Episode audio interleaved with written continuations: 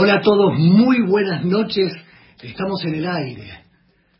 Gracias Roquita por este pase tan lindo. Muchas gracias. Muchas gracias Ernesto Arriaga. Yo no lo podía creer. Porque estar en boca de ustedes, compas. De verdad, después de tantos años y tantos años de escucharlos, de conocerlos, de verlos, de verlos trabajar, de escucharlos trabajar. Ahora estoy empezando a enterarme de dónde saca Ernesto Arriaga tanta información tan buena, por qué está siempre tan tateado. Y ahí me empiezo a enterar de dónde llega la información del sosneado y de tantos lugares que yo digo, ¿cómo está tan informado? Claro, era así. Te mando un abrazo enorme, Ernesto. Hoy se habló de tantas cosas en todos los medios, acá y en el mundo mientras las noticias que se leían parecían volcar el mundo a un tsunami del que parecería que no vale la pena recuperarse, mirá las cosas que también pasaban. Escucha. Dana, una joven estudiante de la residencia universitaria de Fundación Sí de Tucumán, contaba cómo lleva adelante sus estudios, al igual que muchos jóvenes, son como 450, en todas las residencias de varias provincias y que son parte de un proyecto maravilloso de la Fundación Sí, que ya está en boca de todos porque tiene varios años de crecimiento sostenido y que es real. Esa Fundación Sí hizo hoy junto a una radio con todos sus integrantes una jornada de solidaridad para juntar fondos para poder dar alimentos y elementos a un montón de gente. Buscaban poder arañar los dos millones de pesos llegaron a los 7 millones. Fabio no puede creer que estamos saliendo al aire por segunda vez y sonríe. No nos conocemos personalmente, pero es la persona con la que sin duda querés trabajar, por afable, por buenazo, por súper profesional. Seguimos en el aire, Fabio. y Fabio sonríe. También está Andrea Schianetti ahí en el control, y ella también sonríe, porque realmente se está mirando con Roquita y diciendo, está en el aire, finalmente, ahí está. Y están todos sonriendo porque me han cedido muy gentilmente este espacio. Patsy está en Ginebra. Es uno de esos seres de luz que iluminan todo lo que los rodea. Escucha la voz hermana desde lejos, justo ahí, tan cerca de su alma, y sonríe. Carlos el padre del pequeño Brian, allá en el impenetrable chaqueño, pudo comunicarse conmigo para decirme que a esa misma hora, como hoy, estaba poniendo leña en el fuego mientras su cachorro dormía. Y como yo también, ya a esta hora, tomaba unos mates. Dice que sonrió y que le manda saludos. Luz está del otro lado del mundo, en Sydney, Australia. Sonríe, tiene una sonrisa fácil, Luz con un compa que es un lujo y que le acompaña incondicionalmente en todas sus locuras luminosas que se le ocurren a luz. Cada día, riendo carcajadas, siempre. Y ahora sonríe. Jimena sigue un día más recuperándose de su leucemia en el hospital. No podía creer que fuera ella la nombrada. Bueno, Jimé, segundo piso, al fondo del pasillo. ¿Ya te estás riendo? En minutos va a pasar Eva a darte el último control antes de dejarte descansar por unas horas. Te va a encontrar sonriendo, como anoche. Adrián en Chascomús sigue soñando con cómo hacer una antena más alta, menos aparatosa y que resulte menos cara. Sueña con eso desde que es muy chico y cada vez se sorprende pensando en eso y sonríe como aquel niño. Buscan en Chascomús la antena de radioaficionado más alta que vean. Ese es Adrián. José es policía, está en Neuquén.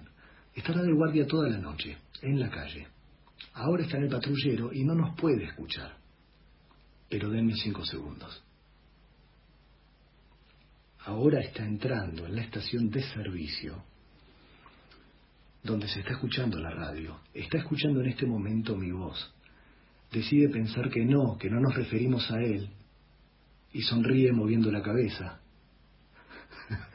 José, estamos hablando de vos, José. Estás en la estación de servicio que está sobre el Belgrano. Y sonríe. Augusto vive en Pergamino y está escuchando esta transmisión y sabía que íbamos a nombrarlo. Es uno de esos seres especiales en este mundo, maravilloso, uno de esos seres de luz, y sonríe. Su madre se pregunta cómo hace para estar despierto hasta tan tarde, y él sonríe todavía más. Sonríe. Olga está en Carlos Paz. Yo no puedo creer que ella esté despierta en este momento. Trabaja un montón en la copy porque gracias a Dios y a la comunicación que hacen ellos tan bien, tienen todos los turnos completos para donantes de sangre. Están todos los turnos tomados. Y está escuchando ahora. Y sonríe. Hay un montón de gente que ayer, hoy y cada uno de estos días no dejaron de esforzarse ni un solo segundo.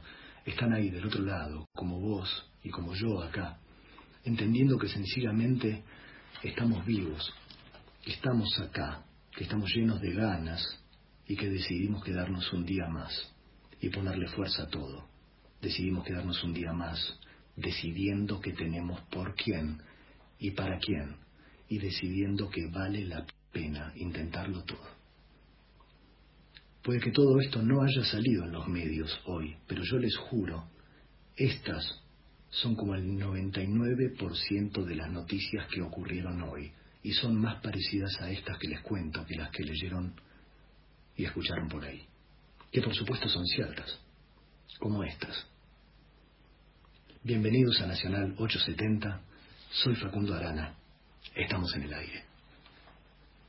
Ayer hablábamos en una reunión, de una reunión cumbre entre Mercedes Sosa, que cumplía el 9 de julio sus años, allá en el cielo, brindando con el polaco Goyeneche, reunidos por el maestro Oscar Kramer. Habían tenido una reunión maravillosa, otro prócer, Oscar Kramer, y de mis preferidos. Y Oscar Kramer los había reunido para la banda de sonido de una película, Convivencia. No saben lo que tengo. Y si yo les digo que conseguí el original Miren, afinen sus oídos y sus almas con toda su alma, porque yo soy un gran malcriado y tengo en mi poder algo que me mandó el propio Oscar Kramer, que grabaron nuestra querida señora, reina Mercedes Sosa, junto con nuestro rey, el polaco Goyeneche. Esta es la grabación original.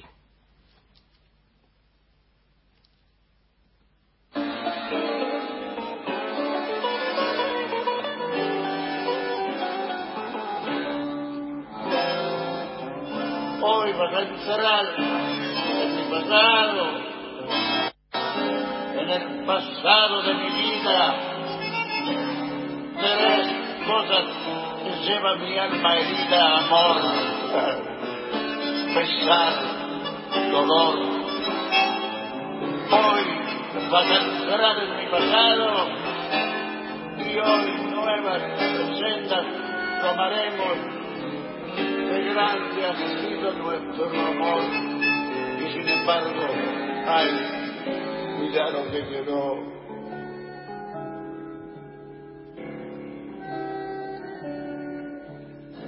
Esta noche, amiga mía, el alcohol nos ha embriagado. ¿Qué me importa que te rían? Si nunca me cada cual tiene sus penas nosotros las tenemos. Esta noche porque ya eh, no volveremos a vernos más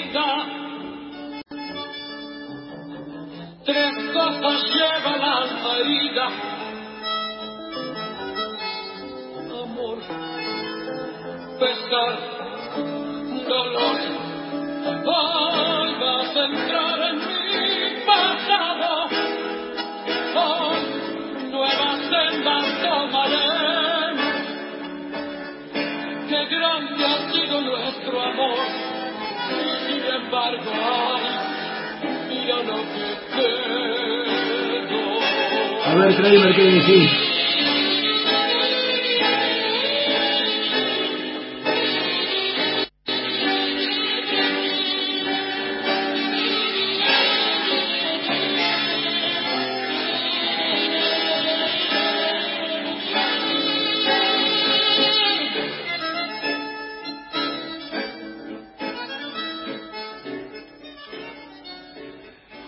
Queridas amigas y amigos, estas son las cosas por las que realmente vale detener el mundo. Cuando tenés gente como estas, personas, artistas, maravillas del arte, que han podido coincidir en los mismos años como para poder juntarse en una reunión.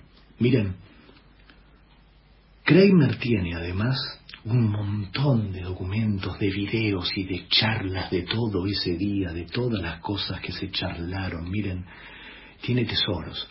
Un día de a poco que él, que es tan generoso, me los va a ir pasando y yo les voy a ir contando y les voy a ir mostrando. Tengo cosas para contarles. Resulta que ayer habíamos arrancado con que sin teléfono, sin un mail, bueno, compas queridos, Tomen nota, por favor.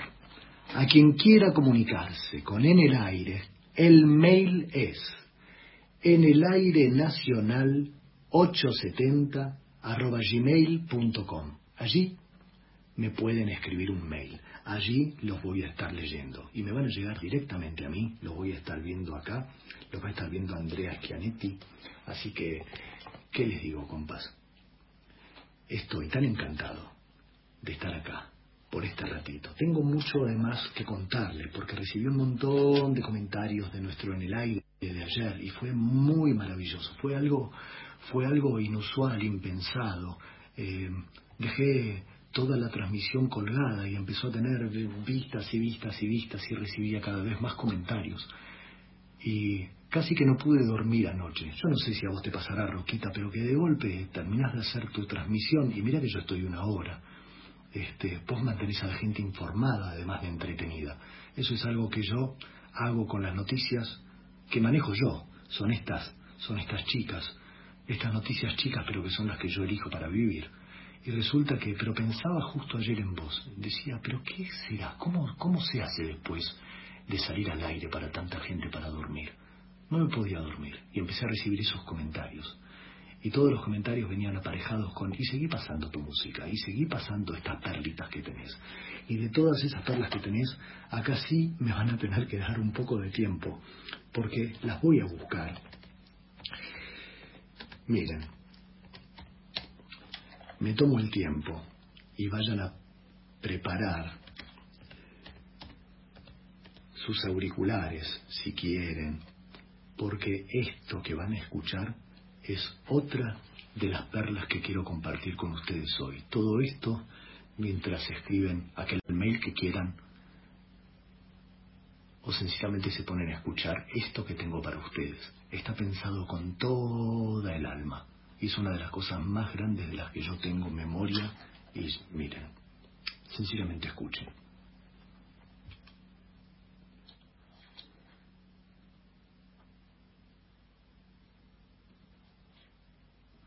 La, la.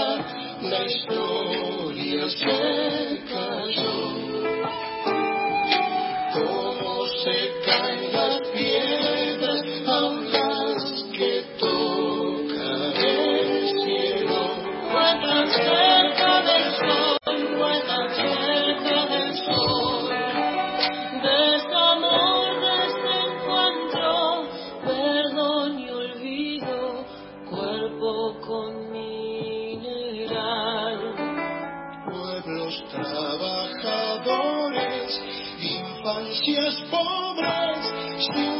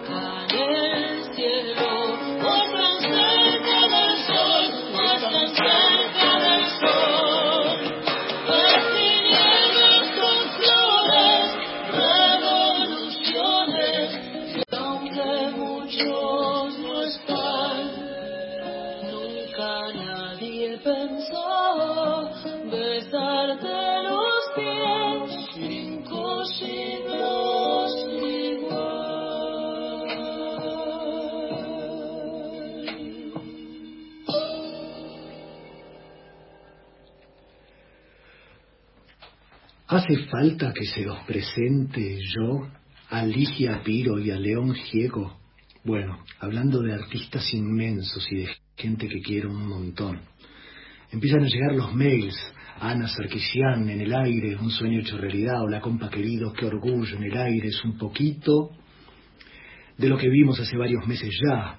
Hasta me acuerdo el día que surgió el nombre en un vivo con Connie Ansaldi, decíamos que nosotros íbamos a ser los padrinos, el día de tu cumple, sí, sí me acuerdo. Éxitos, abrazo inmenso desde Montevideo, Uruguay. Ana Sarkisian, siempre firme en el aire. Muchas gracias, Ana, muchísimas gracias. A la cantidad de mails, compas, que han llegado. ya se los voy a ir pasando de a poco, los voy a ir guardando, además los tengo todos acá para mí. Berito Romero, Anabela Espósito, Sabri, GP, Diego Nosferatu, Anabela Roma, todos con deseos preciosos escuchando. Diego, estamos escuchando con mi esposa, un abrazo de gente buena, gente buena, que no es poca cosa en estos tiempos. Laura y Diego, que además están sonriendo, compas. Quiero contarles algo muy importante, que si me permiten voy a contarlo cada noche, aquí en el aire, que hoy además, estando en Radio Nacional, es una oportunidad única para esta causa, única. Y me voy a permitir el atrevimiento, porque les cuento que en todo el mundo bajó un 80% la cantidad de donantes de sangre. Por supuesto, hoy estamos todos con la misma camiseta. Dice pandemia dice quedémonos en casa, a quien sea posible que se quede en su casa, que se quede en su casa, mantener la distancia social, ya nos lo aprendimos todos, lo sabemos bien. Pero resulta que lo que no hace cuarentena, ni se toma vacaciones, ni se toma un solo segundo, es la necesidad de donantes voluntarios de sangre. Hay mucha gente que, por ejemplo, para sus tratamientos oncológicos, necesita donantes de sangre, necesita unidades de sangre. Hay gente que tiene que hacerse operaciones de cirugía mayor que no se pueden postergar y necesitan donantes de sangre. Hay muchísimos motivos por los cuales una persona puede necesitar donantes de sangre. Entonces, claro, No se puede salir, no se debe salir, no se, se recomienda fuertemente quedarse en casa y mantener esta distancia social. En todo el mundo bajó un 80% la cantidad de donantes de sangre. Acá en la Argentina, y hablo solamente por la Argentina, este tema está resuelto de esta forma. El gobierno tiene una página que se llama argentina.gov.ar. Todos la saben, la conocen porque además la estaba escuchando justo antes de salir al aire.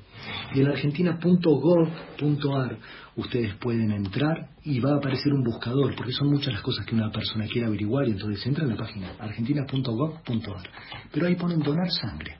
Y en donar sangre les van a aparecer 60 resultados. Hagan la prueba, fíjense, pongan donar sangre en argentina.gov.ar.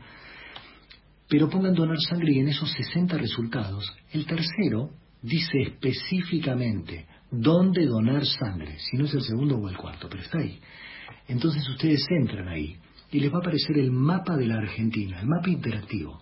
Entren como si fuera volando, como si fuera desde un satélite saltando hacia la Tierra y vayan aumentando la pantalla, aumentando como si fuera el Google Earth. Y entran directamente y van hacia su zona de residencia en el lugar del país en donde estén. Ahí estaba escuchando a Arriaga nombrar partes de nuestra cordillera este, de todo lo que está nevando en toda la cordillera de norte a sur. Y, pero en cualquier lugar, no importa si está en la Mesopotamia, en la Pampa, en la Patagonia, en el noroeste, no, no importa. Entren y vayan como volando hacia su lugar de residencia. Van a ver que ahora que van llegando, empiezan a ver que cerca de sus domicilios aparecen lugares en donde ustedes podrían ir a donar sangre. Eso es lo único que va a aparecer. No van a aparecer estaciones de servicio, no van a aparecer cuarteles de policía, no van a aparecer... No, van a aparecer los lugares a donde ustedes podrían ir a donar sangre. Y van a aparecer con la dirección y el teléfono. Hay que llamar por teléfono y hay que comunicarse para que te digan cuándo podés ir a donar sangre para no cruzarte absolutamente con nadie. Te van a dar recomendaciones para que puedas hacerlo sin ningún tipo de riesgo y además te van a dar el permiso para que puedas circular. Miren, compás, lo dije ayer, se lo repito hoy, y cada día en el aire vamos a hablar por lo menos cinco minutos de esto. Si hubo un momento de su vida en el que ustedes se preguntaron si podían hacer algo para salvarle la vida a alguien, este es el tiempo, este es el lugar, y como diría nuestro amigo Javier Calamaro, nada puede ser mejor que ir y que salvar una vida, que ir y que poner el brazo para voluntariamente donar sangre. Sepan que no hay ningún laboratorio en el mundo, y estamos hablando de una humanidad que puso hombres en la luna, ¿eh? No hay laboratorio en el mundo que pueda replicar una gota de sangre. No hay sangre sintética. La sangre que te va a salvar la vida, de tu vieja, de tu viejo, de tus hijos, de tus hermanos, de tus amigos, de tu compa. Es la sangre que va a salir voluntariamente del brazo de una persona que voluntariamente fue a donar sangre. Dice la ONU que nueve de cada diez personas a lo largo de su vida van a necesitar donantes de sangre para sí mismas o para alguien que les importa. No hay que esperar a que te llamen. No es necesario esperar a que te llamen. Hay que ir y hay que donar sangre.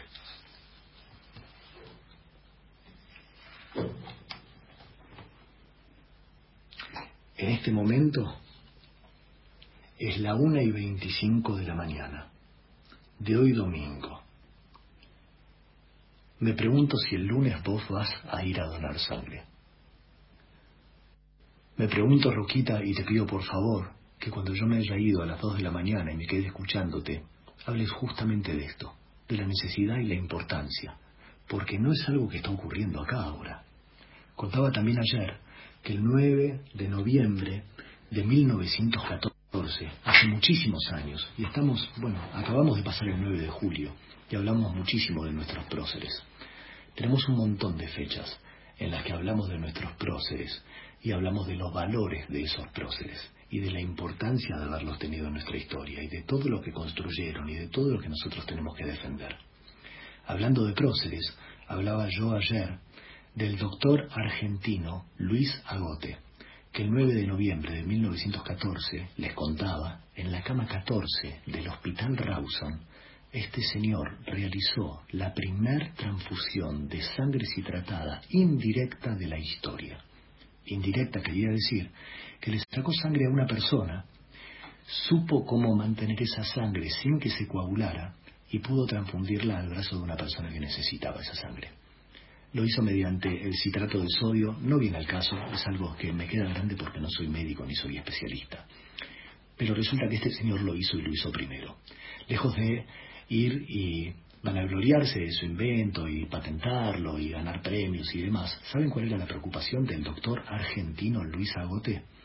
patear las puertas de las embajadas que entraban en la Primera Guerra Mundial, porque la Primera Guerra Mundial fue una guerra mecánica y hubo un montón de heridos en el frente de batalla. Su invento podía salvar vidas y él lo sabía. Regaló su invento a la humanidad. Recién en 1940, les contaba ayer también, se, des se descubrió el sistema RESUS, el sistema RH, AB0 positivo o negativo, ustedes saben. Pero fue Agote el que dijo, yo puedo sacar sangre de este brazo y que la sangre no se coagule para pasársela al brazo de una persona que necesita. Y eso es algo que nos pertenece. Nos pertenece, digo, a la raza, porque va mucho más allá de las banderas. Se acaban las banderas cuando hay un invento como ese y una posibilidad como esa, que permite que tu hija, que mi hija, que nuestros hijos, que nuestros padres, que nuestros hermanos, que nuestros amigos tengan una posibilidad de vivir cuando esa posibilidad no iba a estar. Lo que no pueden tener esas personas es el problema de ir a conseguir donantes de sangre. Eso no puede pasar. No debe pasar. Lo que debe pasar es no te preocupes. Acá tenemos toda la sangre que se necesita y mañana vamos a ir a buscar más. Quédate tranquila. Acá tenemos todos los donantes y todas las donantes que se necesitan. Están acá. Tenemos un país muy grande y entonces demográficamente está muy distribuido. Hay lugares que, por supuesto, si vos estás en Buenos Aires y te internan y necesitas donantes de sangre, levantás la mano y en Buenos Aires tenés muchísima gente que va a ir a donarte sangre. Pero si vos sos de Misiones y viniste al hospital de niños y necesitas donantes de sangre, no tenés gente cerca. En Misiones tenés un montón, en Corrientes tenés un montón, pero en Buenos Aires no tenés un montón. Entonces es muy importante, hay muchísimos lugares en todo el país a donde se puede ir a donar sangre. Todos esos lugares tienen que estar, miren, hasta la frente de sangre. Tiene que estar lleno de gente donando sangre. Ya saben cómo hacer en esta época de pandemia y tienen un dato, hay un 80% menos de donantes.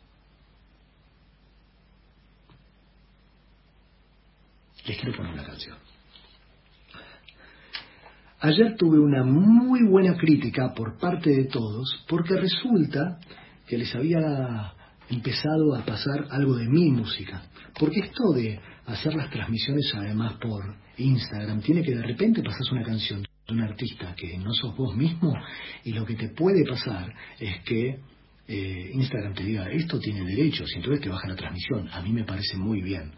Así que si llegara a pasar que de golpe nos bajan de acá porque esto tiene derechos, sepan que era yo el que pasaba mi música. Así que si me bajan de acá, volvemos. Volvemos a empezar y nadie se va a asustar. Estamos en el aire. Esto es el aire. ¿Qué ponemos? ¿Saben qué? Vamos a poner a, a uno de nuestros próceres, Palito Ortega, con quien tuve el inmenso honor de grabar.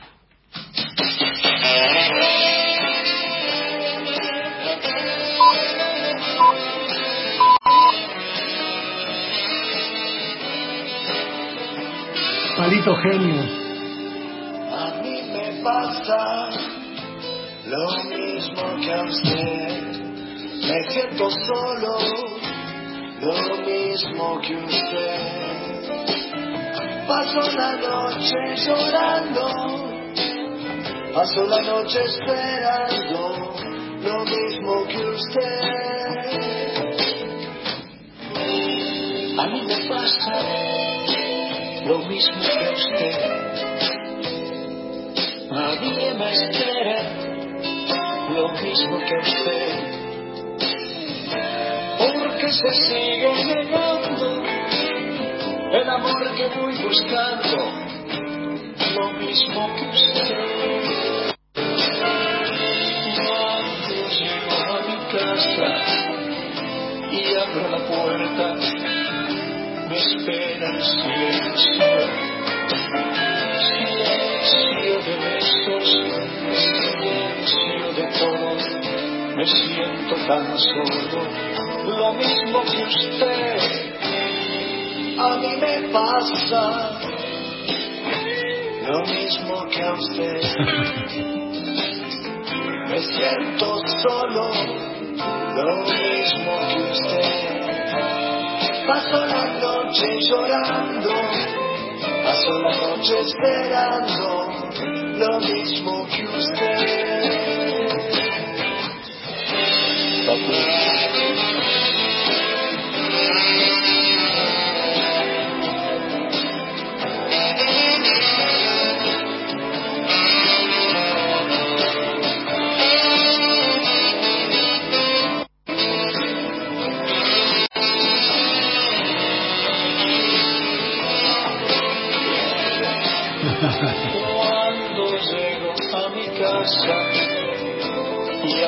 Puerta, me espera el silencio. Silencio de besos, silencio de todo. Me siento tan solo, lo mismo que usted. A mí me pasa lo mismo que a usted. Me siento solo, lo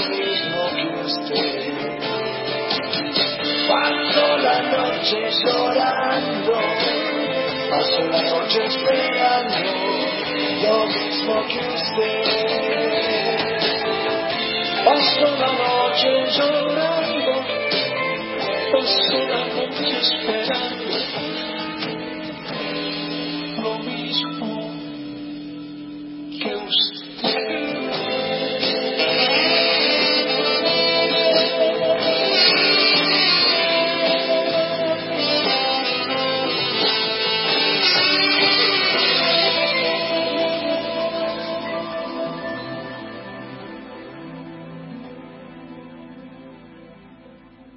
Acaban de escuchar al gran, gran, gran, inmenso Parito Ortega. ¿Y saben una cosa? A este señor Ramón Ortega, ¿por qué lo pongo? ¿Por qué lo traigo? ¿Por qué lo, por qué lo pido por favor, independientemente de la cantidad de fanáticos que tiene acá y en todo el mundo? ¿Saben por qué?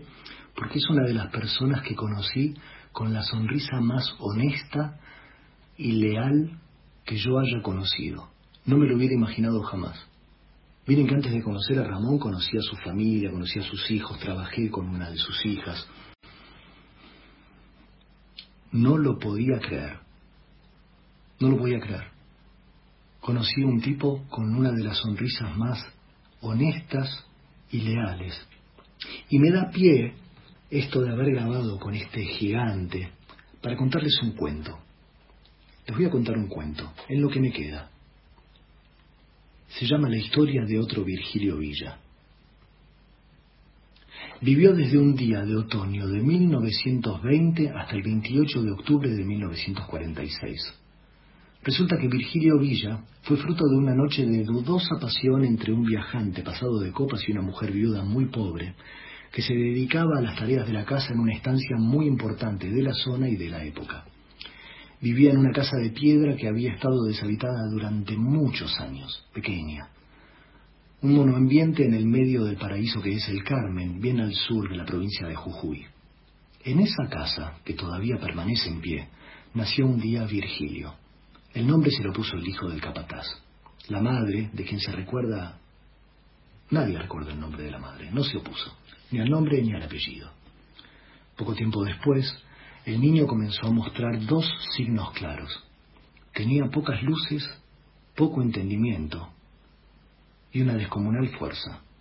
Por eso, sumado a que tenía ciertos rasgos físicos característicos y una muy dulce manera de pronunciar con su boca llena de su lengua y teniendo en cuenta que habló por primera vez a los seis años, fue tildado Opa. Para la madre fue un evento más en su vida plagada de eventos diarios. Era muy maltratada por la gente de la, de la estancia, aunque la dejaban hacer ya que ella era muy callada y muy prolija en su trabajo. A los sopas, en las estancias de entonces, se los tomaba en cuidado y podían hacer algunas tareas domésticas como buscar agua en el aljibe, llevarla de un lugar a otro. Virgilio, en la estancia, era famoso y se ufanaba de llevar tremenda cantidad de litros de agua en dos recipientes en los extremos de un palo muy fuerte que a pesar de todo se doblaba. Era también el hazme reír de las tertulias y él era muy feliz sabiendo que provocaba felicidad. Tenía una sonrisa contagiosa. Se reían en su cara y él disfrutaba viendo a la gente reír. Pero eso no era todo en la vida de Virgilio. Hay quienes nacen con un don y jamás se dan cuenta en la vida de la gracia divina que les ha sido concedida. Y él, a pesar de tener todas las gracias en contra, había nacido con un talento innato para dibujar. Horas pasaba con la carbonilla sobre hojas que juntaba y sus obras eran absolutamente extraordinarias.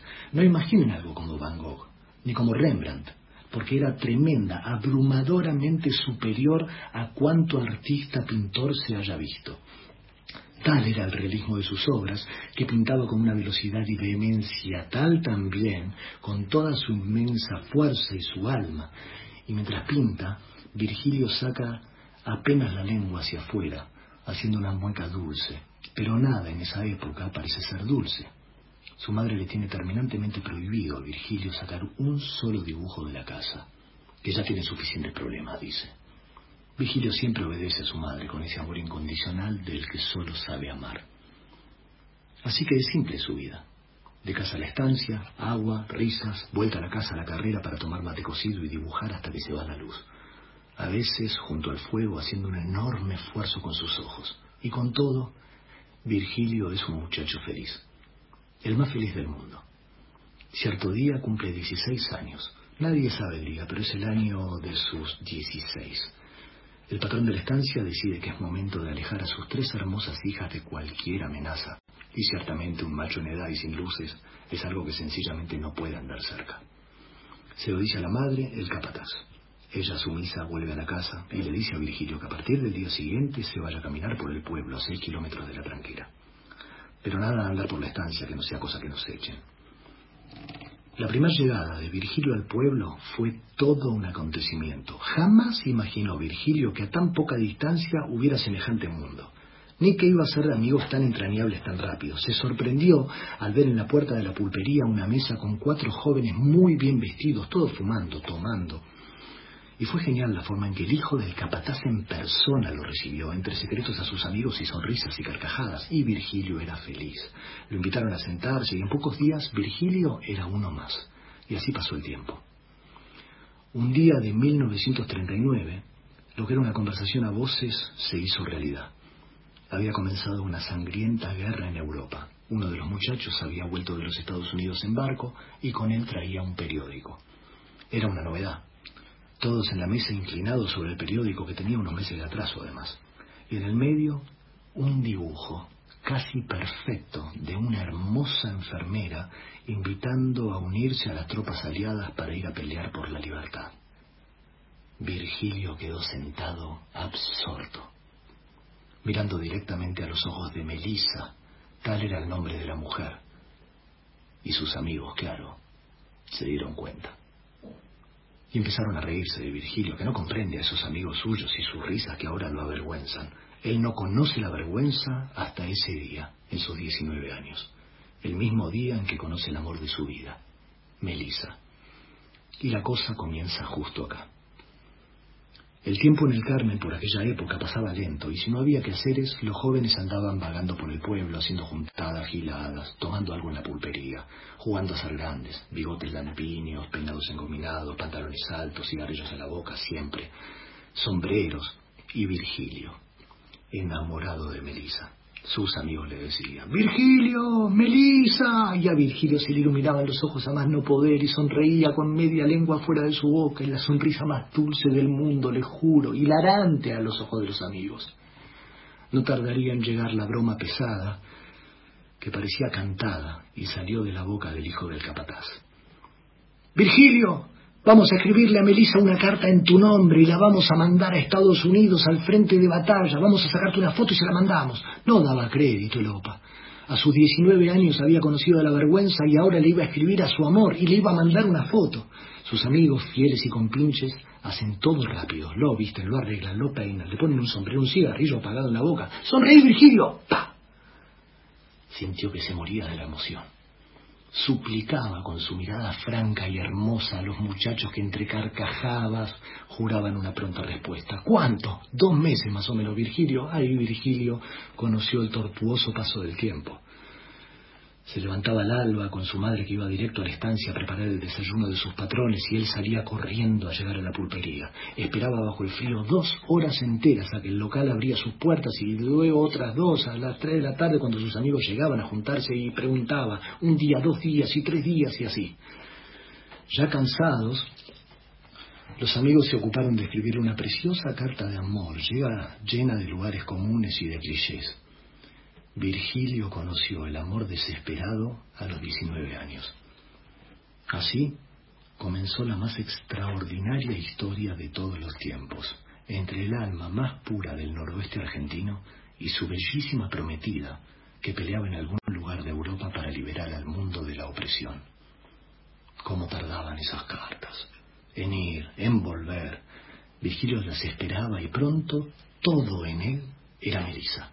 Dormía pensando en Melissa, despertaba con su nombre en los labios. Cuando llegaba una carta, Melissa le contaba sobre cosas de la guerra y Virgilio volvía desesperado corriendo a su casa y dibujaba como enajenado postales de él mismo vestido como soldado, salvando a Melissa de los tremendos alemanes, de bombardeos, viajando en avión, saltando en paracaídas. Todo cuanto los amigos contaban en las cartas de Melissa eran para Virgilio palabras sagradas. Dibujaba, dibujaba y dibujaba cada vez más, cada vez más. El hijo del capataz lo encontró un día llorando a mares mientras iba hacia el pueblo. Al preguntarle repetidas veces sobre el motivo, Virgilio no aguanta más y le dice algo sobre Europa, Europa, y llegar, Europa, y Melissa. Se les había ido la mano.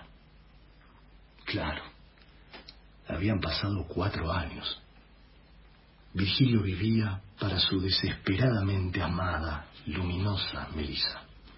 Podía dibujarla con los ojos cerrados en segundo. La esbozaba y sencillamente pop la esculpía sobre el papel. Lavando la ropa con una sonrisa.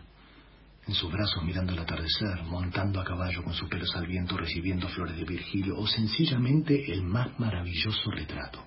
Los dibujos, miran, eran sencillamente extraordinarios, perfectos. El tiempo pasó. La única tarea que Virgilio tiene asignada en su casa es traer agua cada día para beber, cocinar, lavar, higienizarse. Punto. Su madre, molesta por la cantidad de dibujos que se amontonaban por toda la casa y posiblemente para descargar la furia por no tener agua en el rancho, en el que se había olvidado por distraído por hacer esas cosas raras que hace, quema un día todos los dibujos de Virgilio. Cada uno, todos ellos. El OPA miraba todo aquello en silencio. Quieto, inmóvil. Fue una tragedia. Nadie se enteró, ni ella misma, de la tragedia que había provocado.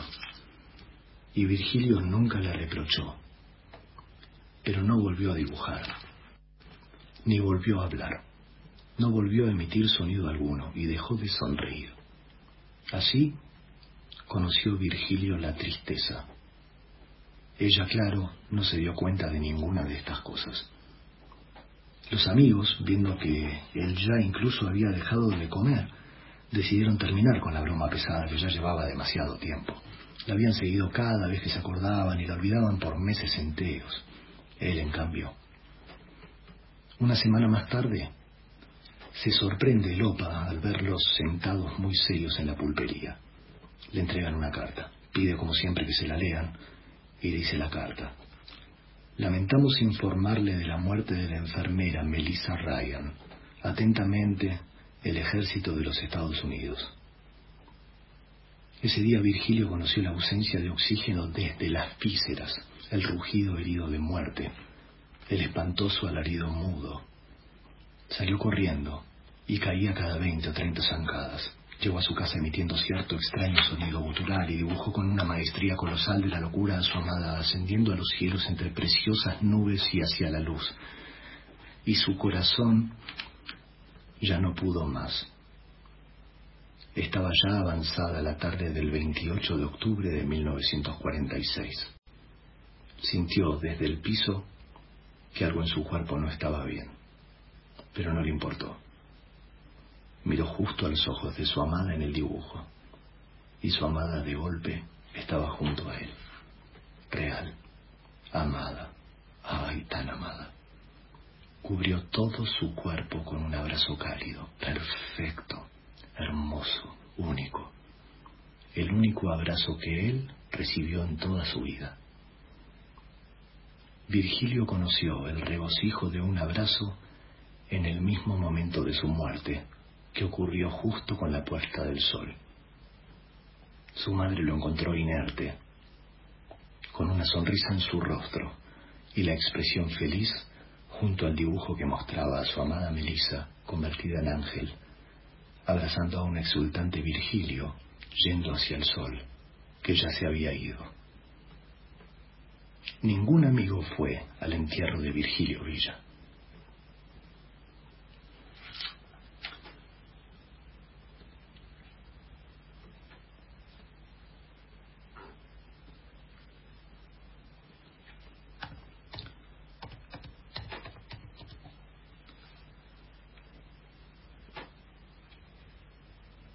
Y esta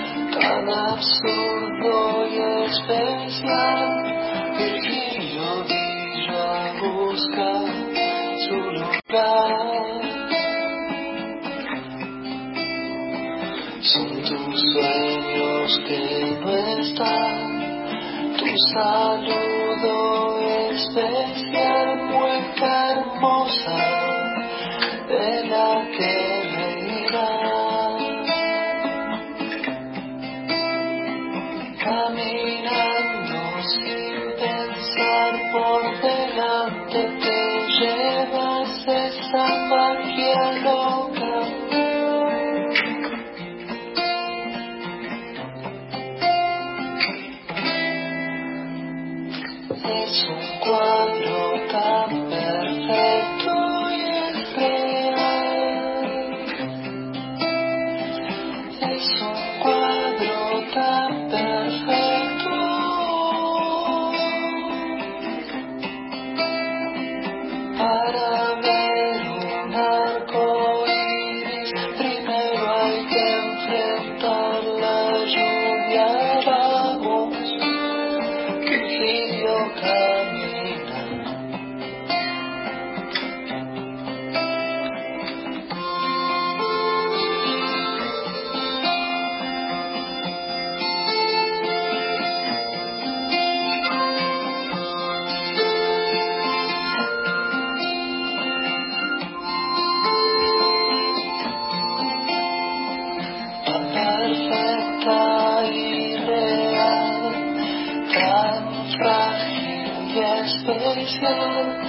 no seas injusto, esto no lo hagas.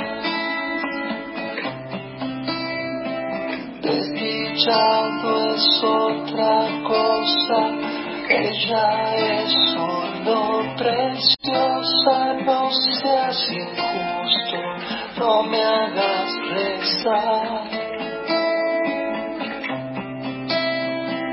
Caminando sin pensar por delante te llevas esa magia loca.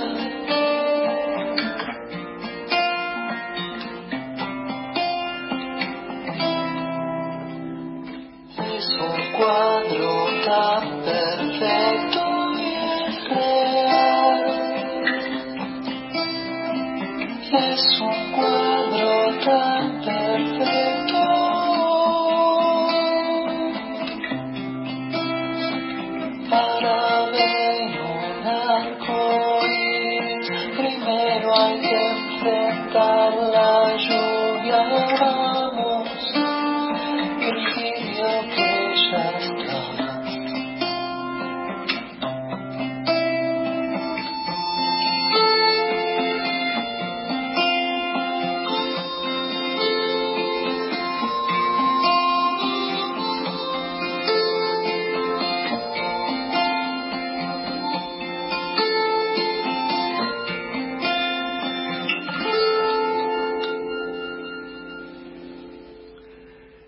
Queridas amigas y amigos, esta fue la historia de Virgilio Villa.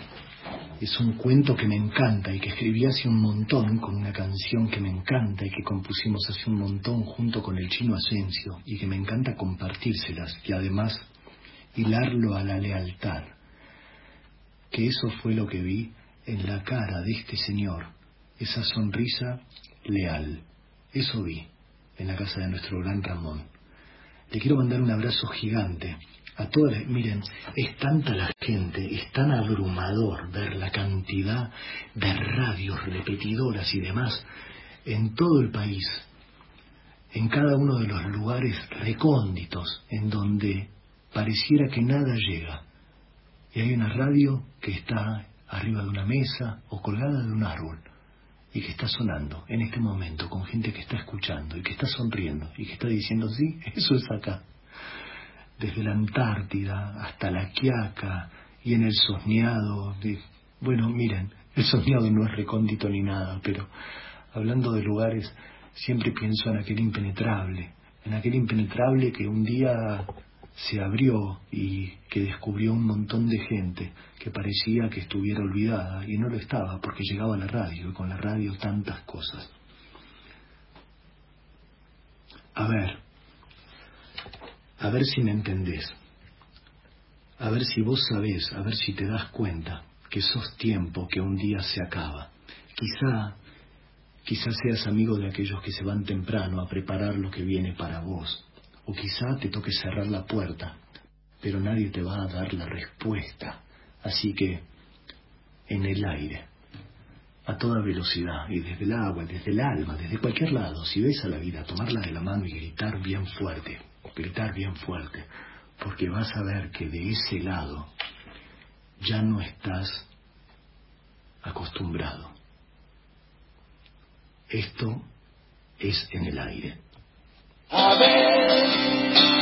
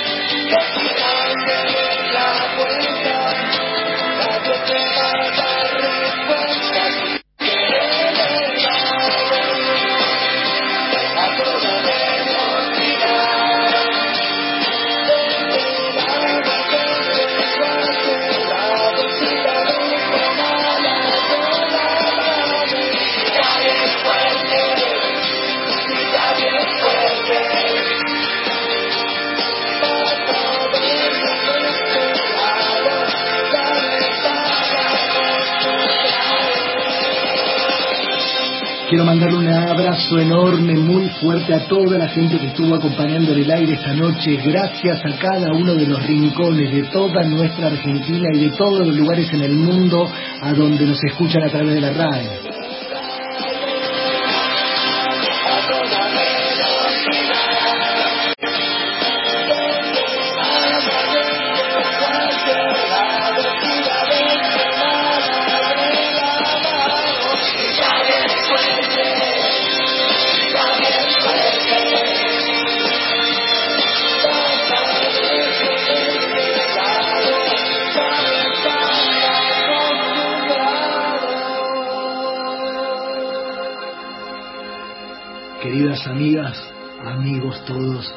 Les agradezco tantísimo que me hayan permitido estar una noche más junto a ustedes en el aire. Querida Andrea Schianetti, te mando un beso enorme, muchas gracias por operar en el aire y gracias Roquita por el rato, gracias Ernesto Arriaga, que estoy seguro que estás escuchando allí con tu familia, gracias a todos, muchas gracias por los mails que me llevo conmigo y voy a compartir ustedes en nuestra próxima emisión de En el Aire. Un abrazo muy pero muy fuerte a todos y decime ahora Fabio si estoy entregando como